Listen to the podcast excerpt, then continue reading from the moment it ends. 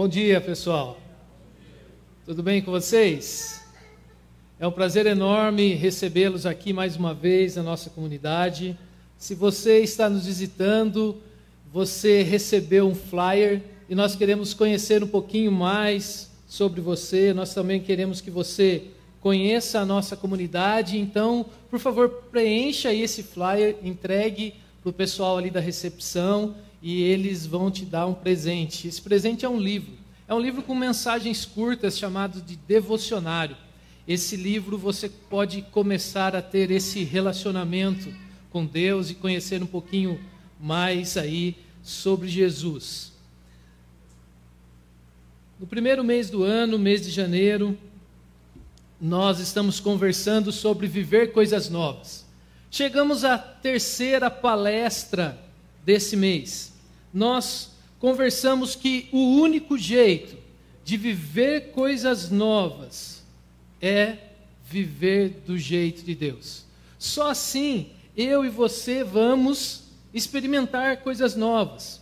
Para viver coisas novas, nós precisamos obedecer a Deus. Nós precisamos ser movidos pelo perdão foram sobre esses temas que nós conversamos nas duas últimas semanas. Nós precisamos reconhecer que viver coisas novas do jeito de Deus não é tão fácil. Nós queremos viver coisas novas do nosso jeito. Nós queremos fazer as coisas do jeito que a gente acha que é o jeito certo de fazer. E às vezes as coisas não dão muito certo. Por isso que nós precisamos reconhecer que nós estamos numa jornada. E nessa jornada a gente vai aprendendo, a gente vai aprendendo a viver coisas novas do jeito de Deus. E nós cantamos aqui, vamos viver coisas novas? Nós cantamos aqui que nós precisamos abrir janelas que estavam há tempo trancadas. Nós precisamos jogar algumas coisas velhas fora. Nós precisamos deixar o ar entrar para arejar a casa. Só assim nós vamos viver coisas novas. E hoje o nosso tema é viver coisas novas com fé em Deus. Essa série tem falado muito ao meu coração e eu gostaria também que ela falasse ao seu coração, que ela também transformasse te incentivasse a viver coisas novas. Para isso, eu convido você a prestar a sua atenção aqui no texto que servirá de base para a nossa reflexão de hoje. Esse texto é um texto narrado pelo evangelista Marcos, lá no capítulo 5, a partir do versículo 24. Se você quiser acessar a sua Bíblia, ou se não, pode acompanhar aqui comigo na projeção. Diz assim a palavra de Deus: Uma grande multidão o seguia. Espera aí, que Deu. Deixa eu ajeitar aqui.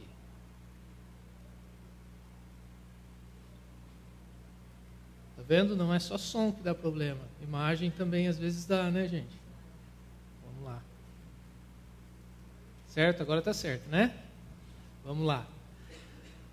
O texto diz assim: Uma grande multidão o seguia e o comprimia, e estava ali certa mulher que havia 12 anos vinha sofrendo de hemorragia. Ela padecera muito sobre o cuidado de vários médicos e gastara tudo o que tinha, mas em vez de melhorar, piorava. Quando ouviu falar de Jesus, chegou por trás dele, no meio da multidão, e tocou no seu manto, porque pensava: se eu tão somente tocar em seu manto, se eu tão somente encostar na sua capa, eu ficarei curada. Imediatamente cessou sua hemorragia e ela sentiu em seu corpo que estava livre do seu sofrimento. No mesmo instante, Jesus percebeu que dele havia saído poder.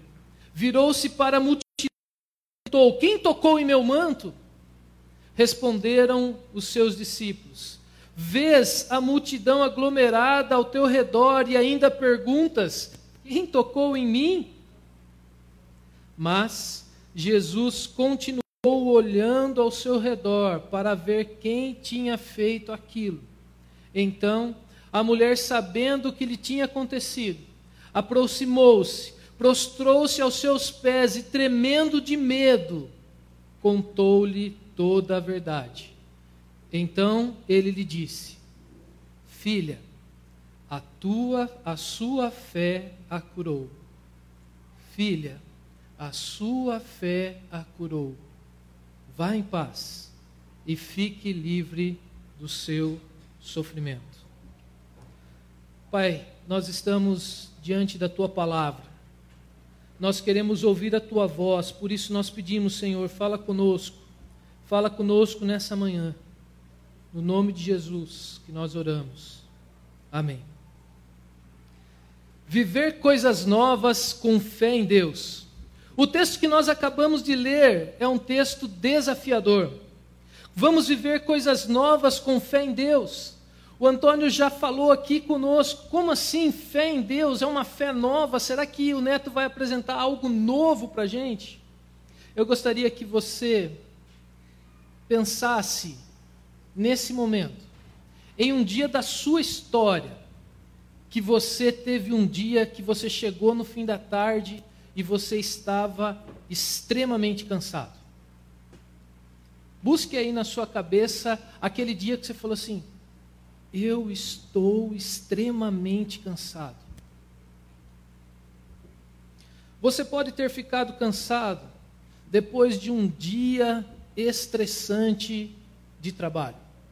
Você também pode ter ficado sem forças depois daquela corrida que você participou, daquela maratona ou de uma prova aí de mountain bike, ou depois de um, uma partida de futebol,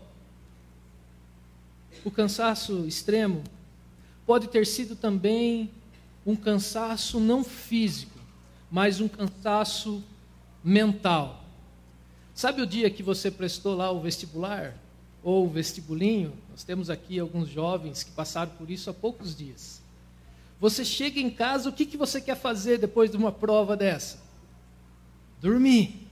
Deitar e dormir. Você não quer nem ouvir seu pai e sua mãe perguntando: oh, o que, que foi? Como que foi? Não, pai, eu quero dormir. Mãe, deixa eu dormir, depois eu conto.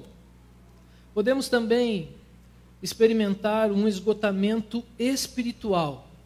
Sabe aquele dia que tudo deu errado? O dia que a, tudo desabou, e quando que aparece que todas as coisas estão fora do controle, esse também pode ser o dia que você experimentou um extremo cansaço. Pensando em dias de cansaço extremo, eu comecei a analisar algumas coisas que marcaram a história, que mostravam um dia de cansaço extremo de alguém. E eu fui buscar na internet e eu achei essa foto. Essa foto são três bombeiros que trabalharam lá em Brumadinho. Esses, bonde esses bombeiros, eles estão extremamente cansados.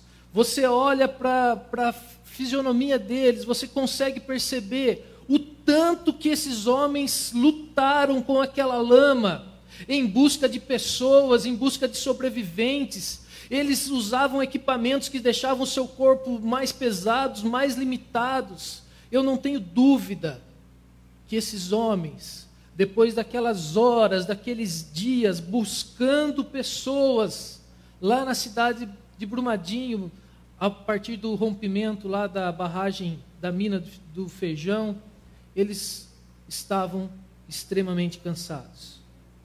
Nós sabemos que esse foi um dos maiores desastres de resíduos da mineração. E ainda hoje, família esperam respostas sobre os seus queridos que desapareceram. Outra foto mais antiga, muitos de vocês aqui não eram nem nascidos, mas eu lembro que essa foto marcou a minha juventude. Essa foto é a foto de um médico polonês. Eu não vou tentar dizer o nome dele, porque em polonês não sai, né? Porque ter pedido ajuda aí aos universitários que eles gravariam o nome desse médico. Mas esse médico polonês, lá na década de 80, essa foto é de 87, a Polônia vivia um caos na saúde. E esse médico era um cirurgião cardíaco, e essa foto retrata a sua primeira cirurgia de coração. Ele ficou 23 horas fazendo aquela cirurgia nesse senhor. Esse senhor sobreviveu e teve uma vida depois dessa, dessa, dessa cirurgia. Mas ele estava limitado com recursos, limitado com aparelhos, e você olha para o rosto desse homem, você consegue identificar como ele estava cansado. Não sei se você percebeu ao fundo, a sua assistente, ela está lá, deitada, dormindo, depois desse tempo que ela ajudou aí o médico. Essas pessoas enfrentaram dias de trabalho intenso. Eu e você também já enfrentamos dias de trabalhos intensos, onde nós nos sentimos esgotados, onde nós não tínhamos forças para seguir. E esse esgotamento pode ter sido físico, emocional ou espiritual. Essas fotos retratam momentos de demandas extremas, momentos de cansaço, momentos de desespero. E aí eu fico pensando, qual é a solução para a nossa canseira? Qual é a solução para os momentos onde nós perdemos as esperanças? Qual é a resposta para o nosso cansaço físico, emocional ou espiritual? Qual é a resposta para a nossa dor? Por isso que hoje nós vamos conversar sobre fé. Nós vamos conversar hoje e entender que para vivermos coisas novas, nós precisamos ter a nossa esperança renovada. Nós precisamos confiar no Pai eterno. A única forma de vivermos coisas novas é tendo fé em Deus.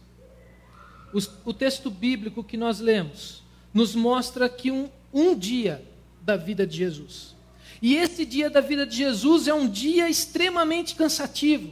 Jesus faz diversas viagens, Jesus ensina pessoas, Jesus tem que dar atenção para as pessoas, Jesus faz milagres, Jesus faz curas. Jesus está num dia extremamente cansado. O texto começa assim: mesmo nesse dia cansado de Jesus, nesse dia estressante de Jesus, nesse dia com tantas demandas, uma grande multidão o seguia e o comprimia. A narrativa nos mostra que, mesmo Jesus estando cansado, muitas pessoas estavam ao seu redor, muitas pessoas seguiam Jesus. Essas pessoas estavam ali porque elas estavam buscando a ajuda de Jesus. Para entendermos melhor o que está acontecendo aqui, nós precisamos saber um pouquinho mais sobre esse dia de Jesus. Jesus, nesse dia, nós vamos entender por que, que nesse momento que ele tem encontro com essa mulher, ele está cansado. Então vamos lá, vamos lá tentar trazer aqui algumas informações para nos ajudar a entender esse dia de Jesus. Logo Jesus, de, de, logo Jesus, começado o seu ministério público, ele começou a ensinar pessoas, ele começou a fazer milagres, e o burburinho sobre o que estava acontecendo ao redor de Jesus começou a se espalhar. Pessoas ficaram sabendo das curas e milagres, pessoas começaram a, procura, a procurá-lo. E para onde Jesus ia, para onde Jesus e seus discípulos caminhavam, pessoas estavam atrás de Jesus. Jesus não tinha tempo para descansar, Jesus não tinha tempo para ficar sem fazer nada, Jesus não tinha tempo para ele se recolher. Uma coisa que a gente não pode esquecer às vezes a gente olha para Jesus e a gente fala assim, mas Jesus é Deus, ele não se cansa, Jesus é Deus, ele é 100% Deus, ele não enfrenta os problemas que eu e você enfrentamos. Não se esqueça, Jesus é 100% Deus, mas Jesus também é 100% homem. Jesus também passou pelas limitações que esse corpo físico nos passa, canseira, fome. Esse era Jesus. Naquele dia, Jesus tinha trabalhado muito. Na verdade, naqueles dias, Jesus tinha trabalhado bastante. Ele tinha experimentado o dia de muitas demandas, demandas físicas. Ele teve que ensinar, ele teve que dar atenção a pessoas, ele viajou. Jesus estava cansado. Jesus precisava de uma pausa. Jesus precisava de um momento para descansar.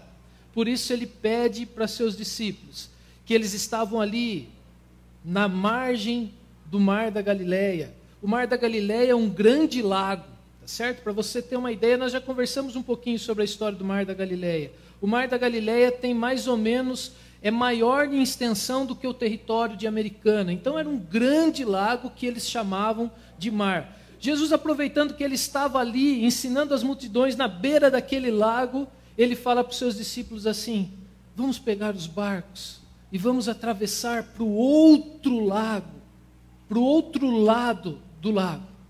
E eles entram naquele barquinho. Lembre-se, Jesus entrou num barco há mais de dois mil anos atrás. Esse barquinho é diferente dos barcos modernos que nós conhecemos. É diferente daquele barco que você fez o cruzeiro que você nem sentia que estava navegando no meio do mar. Era um barco rudimentar, um barco pequeno. Jesus sobe naquele barco. Ele vai lá na polpa do barco, ele se encosta lá, ele se ajeita e ele vê aquele momento de travessia que durava em torno de duas ou três horas, um momento de descanso. Jesus usou essa viagem para descansar. Mas o que acontece no meio dessa viagem? Uma grande tempestade. As ondas começam a se avolumar, o barquinho ia de um lado para o outro, começou a entrar água dentro do barco e Jesus estava dormindo. Até que os discípulos vão até lá. Jesus. Jesus acalma o mar. Eles atravessam aquele lago e chegam na outra margem. Nós podemos olhar para essa história. Jesus queria descansar e ele teve que lidar ali com a tempestade. O que nós podemos destacar aqui, nos primeiros versículos do capítulo 5, que é muito interessante para a gente. Diz assim os primeiros versículos: Eles atravessaram o mar na hora que eles estavam ali parando o barco, Jesus põe o pé na terra seca. O que acontece? Vem na direção dele um homem. E esse homem está pelado. Esse homem está totalmente louco, possuído por vários demônios. Esse homem não parava quieto e ficava correndo de um lado para o outro. É isso mesmo, essa história é meio doida, né? Depois se dá uma lida lá na sua casa, lá Mateus 5, comecinho do nosso texto. E para eles conseguirem deixar esse homem quieto, ele precisava ser acorrentado. E muitas vezes as pessoas daqueles lugares colocavam roupas daquele homem, levavam para a cidade, acorrentavam aquele homem lá, e depois de alguns minutos ele conseguia rasgar as suas roupas, arrebentar as correntes e voltava lá para o cemitério, onde era o lar daquele homem ele estava ali no cemitério. Jesus acabava de desembarcar e a sua recepção do outro lado daquele mar é esse homem nu e totalmente louco, possuído por diversos demônios. Você está conseguindo imaginar como está sendo o dia de Jesus? Não está sendo um dia muito fácil. Jesus expulsa o demônio daqueles homens. E tem uma galera olhando aquelas atitudes de Jesus. E na hora que eles veem que Jesus expulsa os demônios daquele homem, aqueles, aqueles demônios entram dentro dos porcos e os porcos pulam lá dentro do mar, aqueles homens ficam com medo.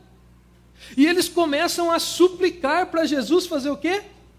Sai daqui, Jesus. Sai daqui. O Senhor é muito poderoso. A gente não quer que você fique aqui. O que, que Jesus tem que fazer? Subir no barco de novo e voltar para outra margem do mar da Galileia. Ele atravessa o mar novamente. E quando chega na outra margem, esperando ali ter o seu tempo de descanso, o que, que acontece na outra margem? Do outro lado do mar, as pessoas já estavam esperando Jesus. A Bíblia nos mostra outra grande multidão aguardando Jesus. Nessa multidão tem pessoas carentes, nessa multidão tem pessoas que precisavam de ajuda de Jesus. Contudo, Jesus está tendo um dia extremamente difícil. Mas em dias extremamente difíceis, Jesus, em Jesus, nós encontramos amor. Em Jesus nós encontramos a sua graça. Em Jesus nós podemos identificar a sua compaixão e o seu carinho para com as pessoas. As pessoas olham para o mar e avistam aquele barquinho voltando, e um falando para o outro: será que é o barco dos discípulos? Aí um levanta assim: olha, não, é sim o barco, vem aqui, gente. Jesus está voltando, Jesus e seus discípulos estão voltando, e aquela multidão vai aumentando. Muitas pessoas param, um começa a falar para o outro, e Jesus chega. E quando Jesus chega, as pessoas já estão ali se empurrando. Aqueles que tinham chegado há mais tempo estavam ali esperando, falou assim: gente, eu estou aqui com uma fichinha, eu vou fazer aqui uma, uma lista, eu vou distribuir senha e aí a gente vai fazer uma fila aqui para Jesus atender. Aqueles que chegaram mais tarde falaram: não, não, não. Quem chegou, chegou. Vamos esperar aqui, vamos esperar. Jesus está chegando e todo mundo precisa dele. Esse negócio de fila não vai dar certo. Minha imaginação é fértil, né, gente? Mas vamos lá. Mas imagine essa situação. Jesus vai para um lado, tenta descansar, acontece uma tempestade, encontra com um homem nu, é mandado embora daquele lugar, volta para o outro barco, para o outro lado do lago. A hora que ele, antes dele descer, já tem um monte de gente esperando ali. E no meio daquela multidão, enquanto os discípulos ainda estavam estacionando ali o barco, eis que surge no meio daquela multidão um homem e esse homem é um pastor daquela cidade. Esse homem é chama, é, se chama Jairo. E esse homem, a gente não consegue identificar quanto tempo ele estava esperando Jesus. A gente não sabe quanto tempo ele estava ali nas margens daquele lago esperando Jesus. Mas o que nós podemos ter com certeza é que a sua necessidade era urgente. A sua filhinha estava morrendo. Por isso Jairo estava desesperado. Ele chega chorando, ele chega implorando, ele chega gritando, ele chega falando os seus problemas, ele chora, ele grita e ele fala: Jesus, a minha filha está à beira da morte. Esse é um trecho extremamente impactante, porque quando você olha para aquele homem, você consegue identificar a dor que Jairo sentia. Essa era a dor de Jairo. Infelizmente, nós não temos tempo para tratar da história de Jairo. Mas o que a Bíblia nos fala é que Jairo estava ali implorando para Jesus. Jairo conta o estado da sua filha. Jairo fala que a sua esposa está lá sozinha, cuidando da menina. Jairo está desesperado. Jairo se joga aos pés de Jesus, chora, clama. É uma atitude estranha.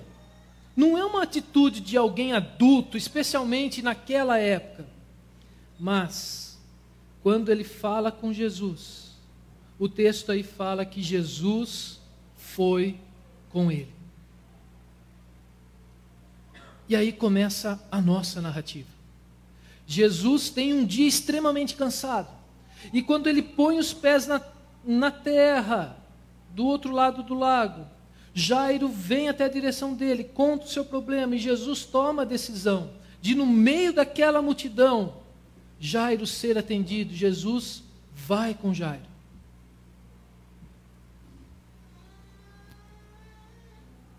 E uma grande multidão seguia Jesus e Jairo.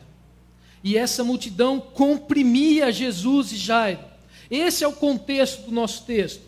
É isso que está acontecendo neste momento da vida de Jesus. Nós podemos identificar que Jesus estava cuidando daquele homem, estava indo para curar essa, essa menina e um monte de gente à sua volta.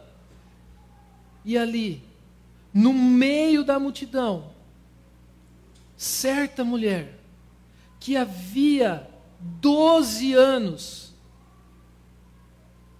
12 anos, você consegue medir 12 anos?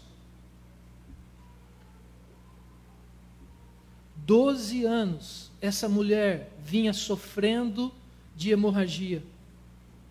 Pense nisso. Tenha empatia para essa mulher, se coloque nessa história.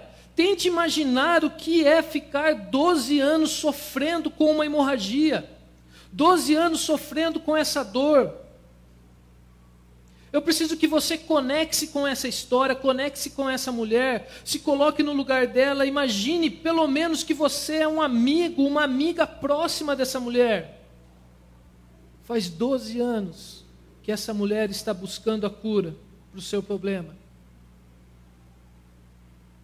E isso fez com que esta mulher ela padecera muito sobre o cuidado de vários médicos. Ela gastara tudo o que tinha, mas em vez de melhorar, o texto nos mostra que ela só piorava. Meu amigo, minha amiga, o texto está falando de 12 anos. 12 anos sofrendo, 12 anos sangrando. Possivelmente, essa mulher estava por 12 anos sofrendo de uma hemorragia uterina. E mesmo passando por vários médicos, ou melhor, mesmo padecendo sob o cuidado de vários médicos, ninguém conseguia ajudá-la. Essa mulher já tinha pego as, os, os seus, suas economias e ido para a Unimed lá da Galileia. Ela tinha sido tratada pelos melhores médicos lá da Galileia, mas não foi possível resolver. Aí ela foi para o hospital samaritano, lá da Judéia. Lá no hospital samaritano, uma equipe de médico atendeu essa mulher e não foi resolvido o problema dela. E ela foi encaminhada para onde? Albert Einstein, lá de Jerusalém. Mesmo no Albert Einstein de Jerusalém, nenhum médico conseguia resolver o problema daquela mulher. Ninguém conseguia curava e ela só piorava. Esse era o problema dessa mulher. Eu acredito que ela, nesse momento de vida, depois de 12 anos sofrendo com isso, ela já está desanimada. Ela já está esgotada. As suas esperanças já tinham sumido. Afinal, são 12 anos sofrendo com essa enfermidade. Ela tentou todos os tipos de tratamento existente da época, da época. Ela tinha ido em médico, ela tinha ido para especialista, tinha tentado medicina alternativa, ela tentou tudo, ela orou, ela jejuou, ela foi até a porta do templo, ela tentou de tudo que estava ao seu alcance. Até que chegou o ponto que ela perdeu a sua esperança. O texto deixa claro que ela gastou tudo o que tinha. Você conseguiu compreender a dor dessa mulher? Você conseguiu entender o que essa mulher está passando nesse momento? Nós só conseguimos entender o que essa mulher está passando quando a dor chega à nossa porta quando a dor ataca a nossa vida. Nós também perdemos a esperança no momento de extrema dor. Nós sabemos o que é ter dor, e muitas vezes essa dor faz com que eu e você abra mão de buscar ajuda, porque a gente já foi em tantos lugares. Mas o que você faz quando você está desesperado? Eu tenho certeza que alguns de nós aqui têm enfrentado esse momento de desespero. Existem pessoas aqui que estão sofrendo com uma dor terrível e isso tem causado problemas na nossa vida. Pode ser por uma doença, pode ser por uma doença de alguém querido, pode ser pelo momento de luto, pode ser por uma profunda tristeza. Mas se você não está passando por nenhuma dor, graças a Deus por isso. mas eu tenho certeza que você conhece alguém que você ama, que está passando por um momento de dor. Eu tenho certeza que você conhece alguém que você ama, que tem enfrentado dias difíceis, e quando pessoas que nós amamos sofrem, nós também sofremos juntos. Existem pessoas que venderam tudo o que tinham, estouraram o limite do cartão de crédito, receberam ajuda de outras pessoas, mesmo assim, nada mudou. Mesmo assim, elas continuam sofrendo com as suas dores e com os seus problemas. E por isso vem o desânimo. Por isso vem a desesperança. E parece que nós estamos no meio do mar e a tempestade nos pegou e a gente não tem saída. E quando isso acontece, isso é desanimador. Essa é a condição dessa mulher. Ela está desesperada. Um destaque que a gente não tem aqui no texto, mas que a gente, lendo um pouquinho a Bíblia, a gente consegue entender, é que essa mulher está enfrentando essa doença, essa doença terrível, sozinha. Ela não tem ninguém ao seu lado. Ela não tem nenhum amigo ao seu lado que possa segurar a sua mão. Como assim sozinha, Neto? Ela está no meio da multidão, tem um monte de gente ao lado dela. Você está falando que essa mulher está sozinha? Vamos entender um pouquinho melhor. Essa mulher não era apenas mais uma no meio da multidão. Ela sofria de um profundo fluxo de sangue. Ela sofria de uma hemorragia. E segundo a lei judaica, e se você quiser conhecer um pouquinho mais da lei judaica, você vai lá no livro de Levíticos. Lá que você vai entender o que a lei fazia pelo povo. E lá em Levítico, no capítulo 15, diz assim: que o fluxo de sangue tornava a mulher impura. O fluxo de sangue tornava a mulher inadequada para adorar a Deus. O fluxo de sangue, quando a mulher estava no período de menstruação, ela não poderia vir para a igreja. Era assim que funcionava lá no Velho Testamento. Ainda mais, tal enfermidade desqualificava a mulher para o casamento.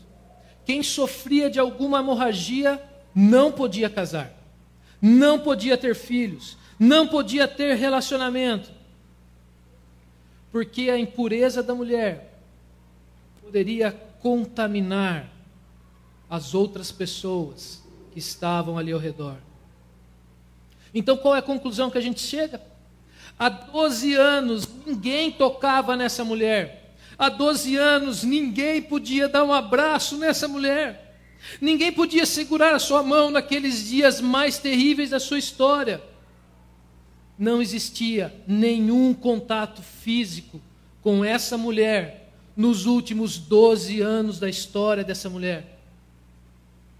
Ela está totalmente isolada. Ela está sozinha. Eu não sei se você vai concordar comigo, mas eu acho que existe apenas uma coisa pior do que sofrer.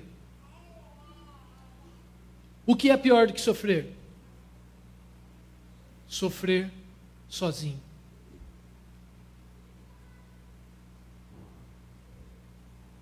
Sofrer sozinho é sofrer sem ter ninguém para você contar aquilo que você está passando. Sofrer sozinho é chorar, chorar, chorar e não ter ninguém para te abraçar. Sofrer sozinho é você procurar alguém e não achar alguém disponível para sentar ao seu lado e para ficar ali ao seu redor. Isso é extremamente doloroso, porque não machuca apenas o físico. Isso é extremamente doloroso porque machuca a nossa alma, machuca por dentro da gente. Eu olho aqui para a nossa comunidade e a nossa comunidade é uma comunidade jovem. Nós estamos bem na média, né, seu Carlos, dona Miriam? A gente vai fazer uma média, tá certo? A nossa comunidade é uma comunidade jovem. Eu adoro fazer uma média, certo, seu Luiz? Estamos na média. O jovem não tem problema com isso. O jovem tem amigo. O jovem tem uma vida ativa. O jovem trabalha. O jovem tem colega para sair, se divertir. O jovem tem inúmeros amigos. mas o tempo vai passar. E se você conversar com as pessoas mais velhas que a gente, as pessoas idosas, por exemplo, meu avô tem 90 anos. Toda vez que eu vou na casa do meu avô, sabe o que ele fala para mim? Até que enfim, hein? Faz tempo que você não vem aqui, hein? Nossa, achei que você não tinha, tinha esquecido o caminho. Por quê? O que está por trás dessa fala do meu avô e da minha avó? Eles querem atenção, eles querem conversar, eles se sentem sozinhos, eles querem ter alguém para repartir aquilo que eles estão vivendo. Porque todos os filhos, todos os netos, todos os bisnetos, eles estão envolvidos numa vida ativa que para nós separarmos um tempo da nossa história e darmos atenção para os nossos pais, para os nossos avós, isso cada dia está mais difícil. E quando você para esse tempo e você vai conversar com ele, com eles, as maiores reclamações que vocês escutam não são falando da parte física ou de problemas financeiros ou de outras coisas. O que mais você vai escutar é sobre a solidão. O ano passado eu tive a oportunidade de algumas vezes numa casa de idosos, num asilo. E quando você começa a conversar com as pessoas que estão lá, nessa casa que fica idosos, geralmente, eles falam como eles estão sentindo, eles falam que eles estão com as limitações físicas, muitos deles estão em cadeira de rodas, muitos deles não podem se locomover. Mas 90% deles, eles reclamam da falta de alguém da família estar visitando eles de forma assim, contínua. E aí eu pergunto: mas quanto tempo que o seu filho não vem para cá? Ah, o meu filho trabalha muito. Ele está morando numa cidade longe para cá. A última vez que ele veio foi no Natal do ano passado.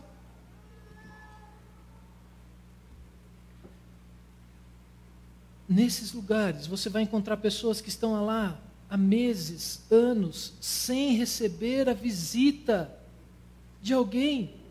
E essa é a maior reclama a reclamação dos idosos: a solidão. Essa é a história dessa mulher.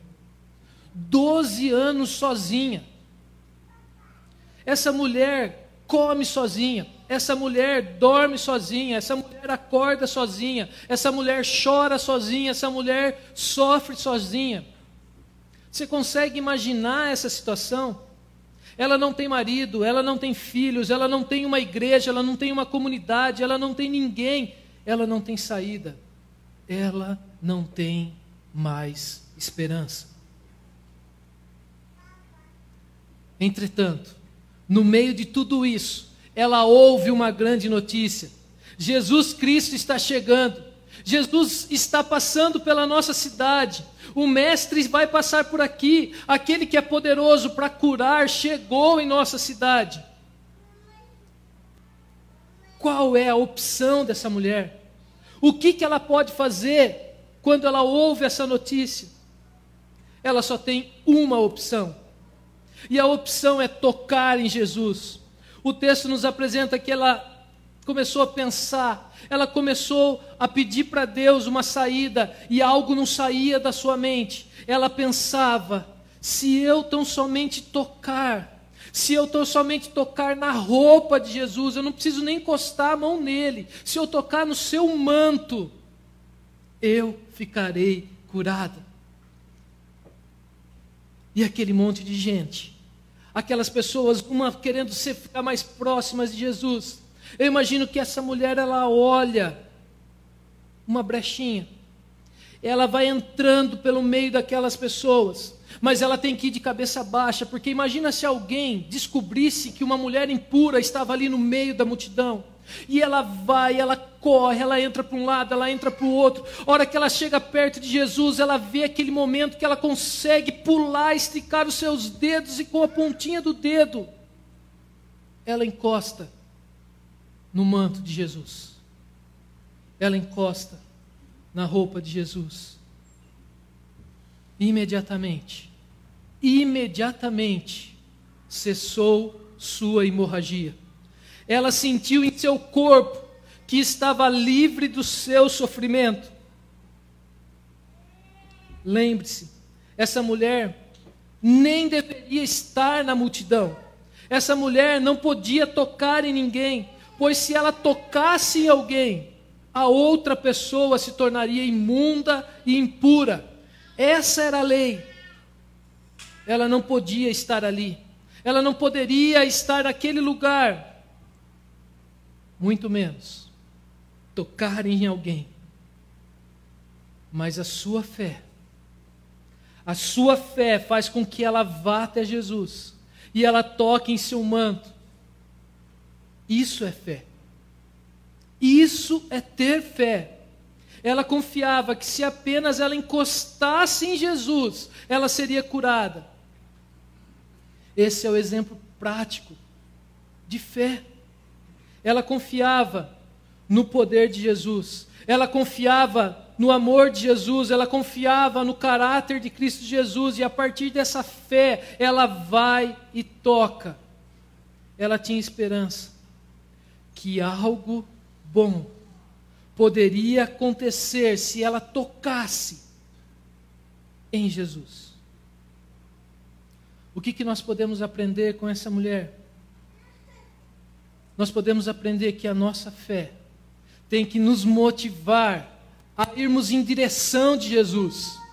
Eu e você precisamos buscar Jesus. Esse é o conceito prático que nós podemos aplicar na nossa vida hoje. E como que eu faço para buscar Jesus? Busque Jesus conversando com Ele, orando, do seu jeito, não tem o jeito certo de orar. Você não precisa mudar o tom de voz, você não precisa usar as falas do, dos patriarcas, você pode falar do seu jeito. Converse com Jesus. Sabe qual outra forma que você pode buscar Jesus, buscar Deus? Leia a Bíblia. É lá que nós encontramos aquilo que Jesus quer para mim e para a sua vida.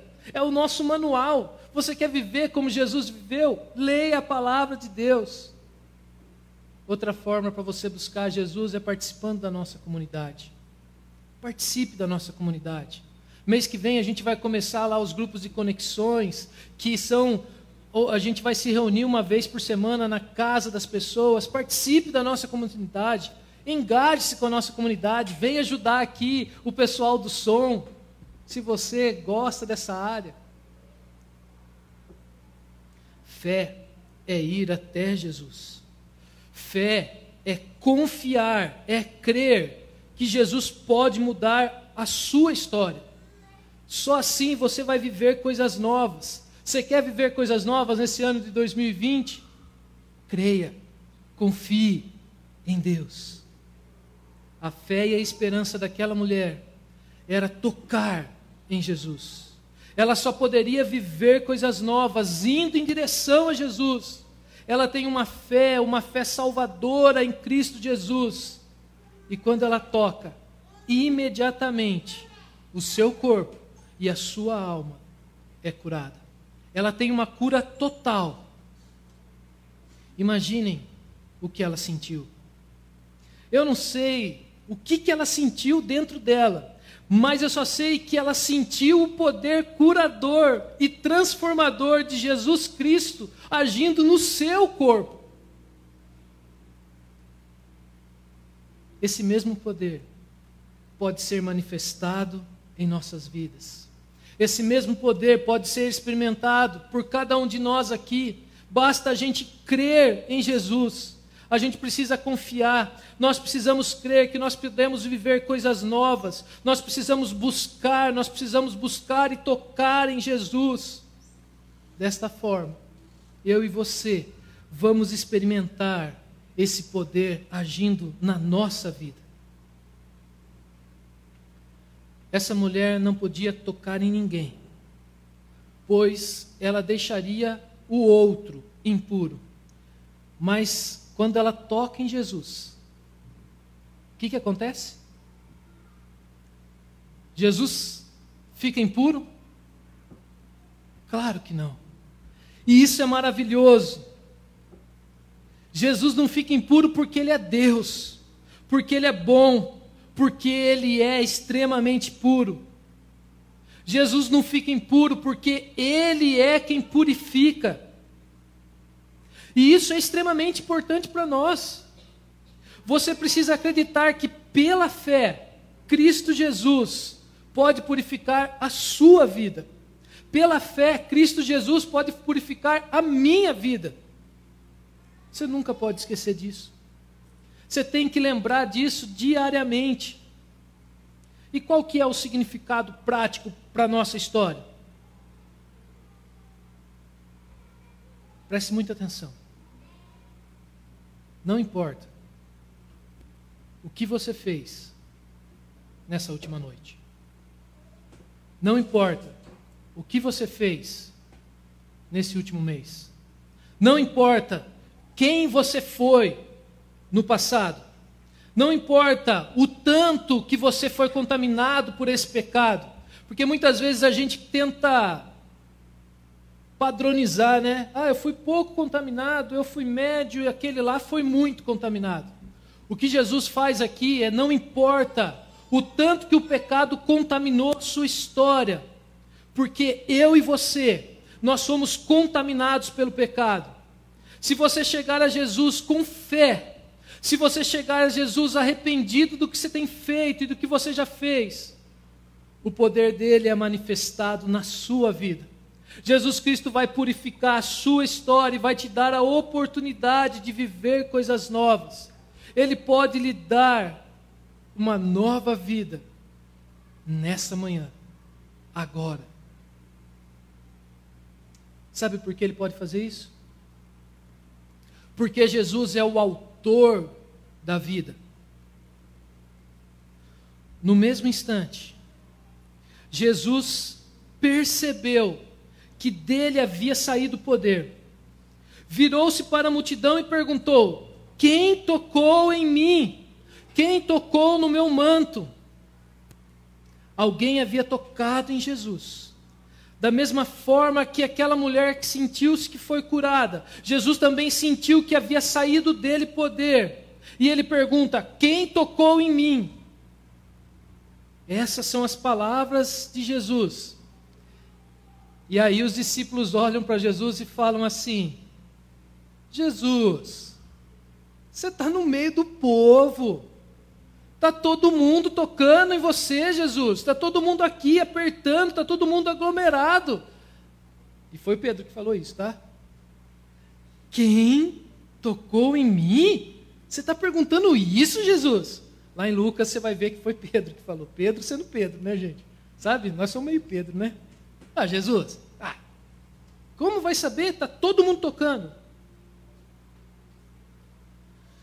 Mas Jesus continuou olhando ao seu redor para ver quem tinha feito aquilo.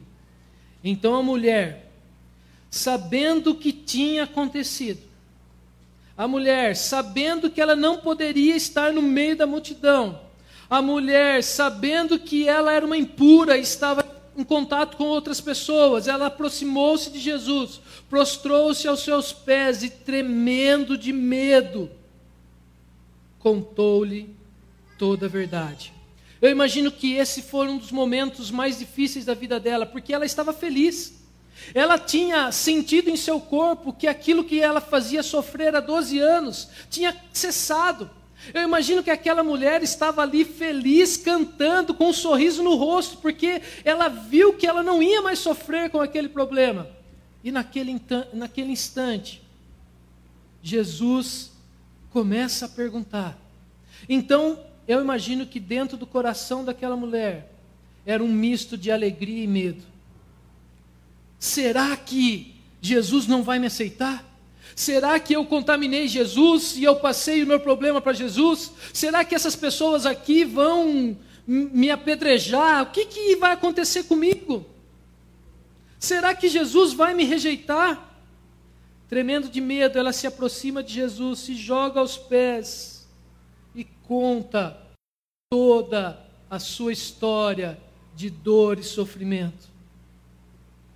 Mas o mais importante, ela conta para Jesus e para todas aquelas pessoas que estavam ali, para aquela grande multidão, o que Jesus fez na vida dela, a cura que Jesus fez no momento que ela tocou em seu manto. Então o que Jesus diz a ela? Filha, a sua fé a curou. Vá em paz. Depois de 12 anos que ela estava sangrando, ela fica livre do seu sofrimento. Imagine aquele momento, quando ela escuta da boca de Jesus. Jesus fala: Filha, alguém que não tinha ninguém, alguém que não tinha nenhum contato físico, alguém que não tinha nenhum abraço, alguém que estava sofrendo há tanto tempo. Ela ouve das, da boca de Jesus, Jesus chamando de filha. Jesus mostrando para ela todo o carinho, todo o cuidado. Aquela mulher que não tinha ninguém, agora tem como seu pai Jesus. Jesus quer demonstrar para ela a segurança. Jesus quer demonstrar para ela que agora ela pode ficar tranquila, porque agora ela pode confiar que ela é amada, ela foi restaurada, ela pode viver coisas novas. Eu não conheço a vida de todos vocês. Eu não sei como está seu coração nessa manhã, se você está sofrendo. Eu não sei se você olha para essa história e você não tem sentido o amor do pai, você não tem sentido o cuidado do pai. Não sei se você passou a vida toda lutando sozinho, sem o consolo e sem a companhia de alguém. Eu não sei se você não teve a oportunidade de experimentar ter um pai protetor ao seu lado. Mas o que eu quero falar para você é que você pode ter esperança de viver coisas novas. E essa esperança vem de Jesus, porque Jesus diz nessa manhã exatamente o que ele disse para aquela mulher: Filha, você é a minha filha. Filho, você é meu filho. Essa é a sua identidade. Essa é a minha identidade. Eu e você somos filhos amados do Pai. Eu e você somos filhos amados do Pai. O Pai é que cuida da minha e da sua vida. É o Pai eterno que me protege e protege a sua vida. É o Pai eterno que te dá a segurança que você e eu precisamos. É a nossa identidade. Eu e você temos um Pai amoroso que cuida de cada um de nós. Ele não só cuida, mas ele se preocupa com a minha e com a sua história. Vá até Jesus. Ele tem poder de manifestar esse maravilhoso poder na sua vida. Porque é Jesus que chama você de filho.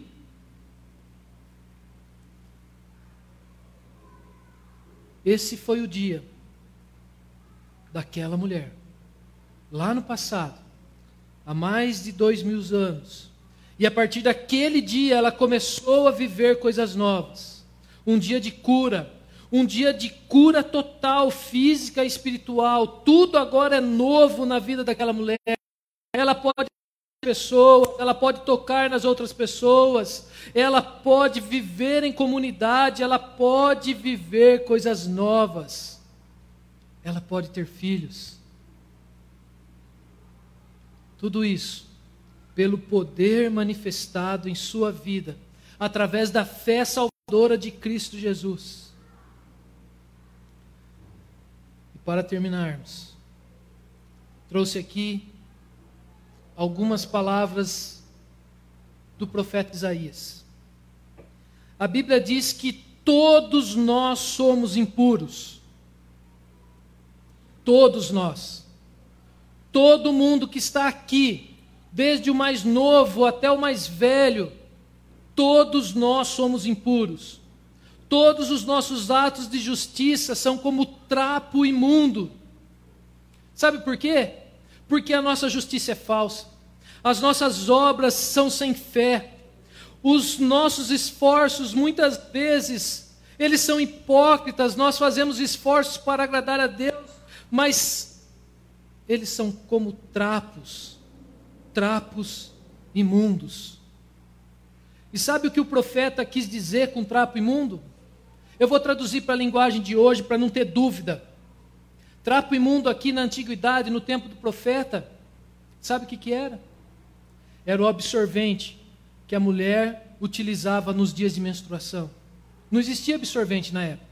Era colocado lá o trapo, e é essa metáfora que o profeta faz para mim e para você.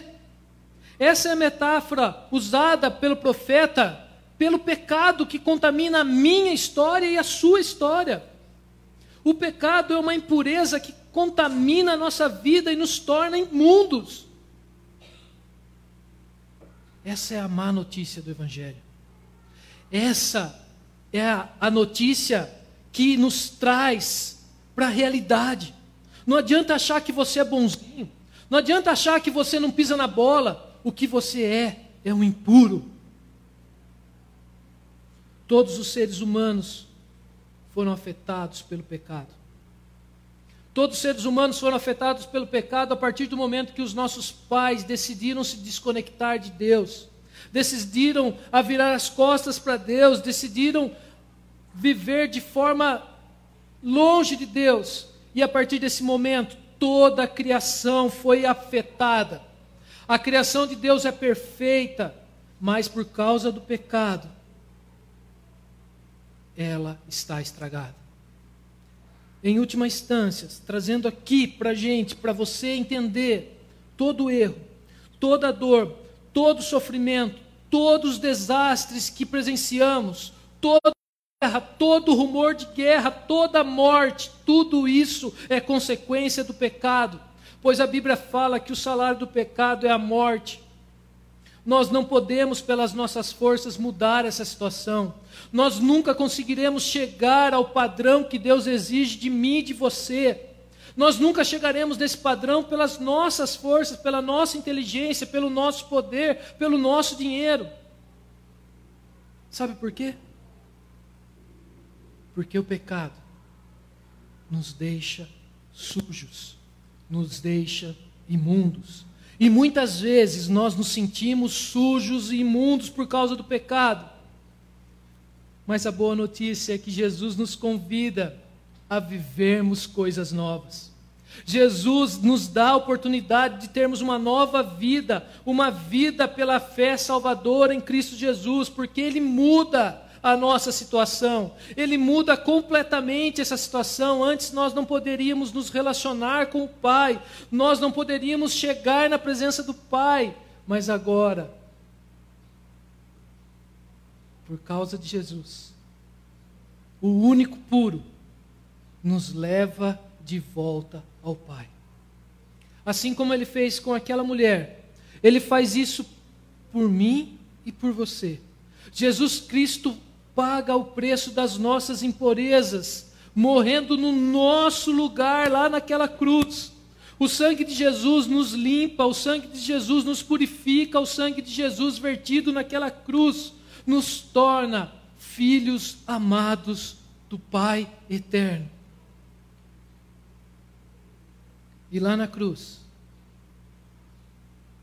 que Jesus nos perdoa. É lá na cruz que ele demonstra o seu amor. É lá na cruz que ele nos purifica. É lá na cruz que Deus fez de Cristo, aquele que nunca pecou, a oferta pelo nosso pecado, para que por meio de Cristo fôssemos declarados justos diante de Deus. Antes, os nossos atos de justiça eram como trapo imundo mas agora, por Cristo Jesus, eu e você fomos declarados justos. Essa é a grande troca. Toda a minha impureza, toda a minha sujeira vai para Jesus.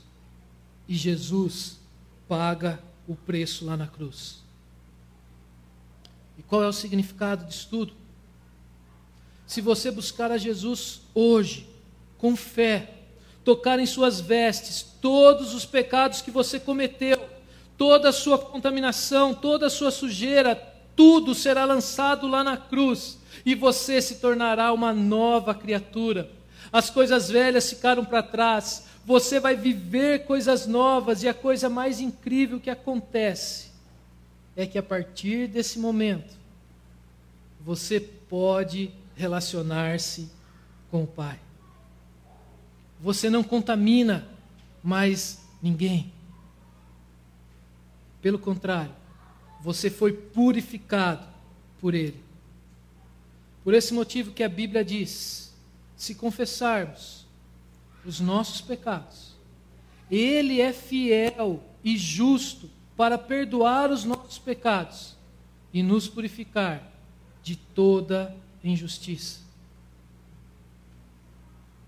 Esse foi o dia daquela mulher. Hoje é o seu dia. Hoje é o dia de você viver coisas novas em Cristo Jesus. Sabe por que nós podemos ter a certeza disso? Porque a morte não foi o ponto final de Jesus. Jesus Cristo ressuscitou, Jesus Cristo está vivo, Ele está aqui, Ele está falando ao seu coração nesta manhã. Hoje é o dia de você viver coisas novas com fé em Deus. Jesus Cristo oferece para você uma vida plena, uma vida purificada pelo seu sangue. Para a gente refletir nessa semana e também para a gente praticar. Qual é a área da sua vida que precisa de transformação? O que, que tem deixado você cansado? O que, que tem tirado a sua esperança? O que, que tem mexido com a sua jornada? Leve até Jesus. Você precisa buscar a Deus. Você precisa ter um relacionamento com Ele. Lembre aqui das palavras do Antônio, para você conhecer alguém, para você saber como essa pessoa é, você precisa se relacionar, você precisa conversar, você precisa saber do que ela gosta, você precisa saber como ela vive. Eu e você precisamos nos relacionar com Deus.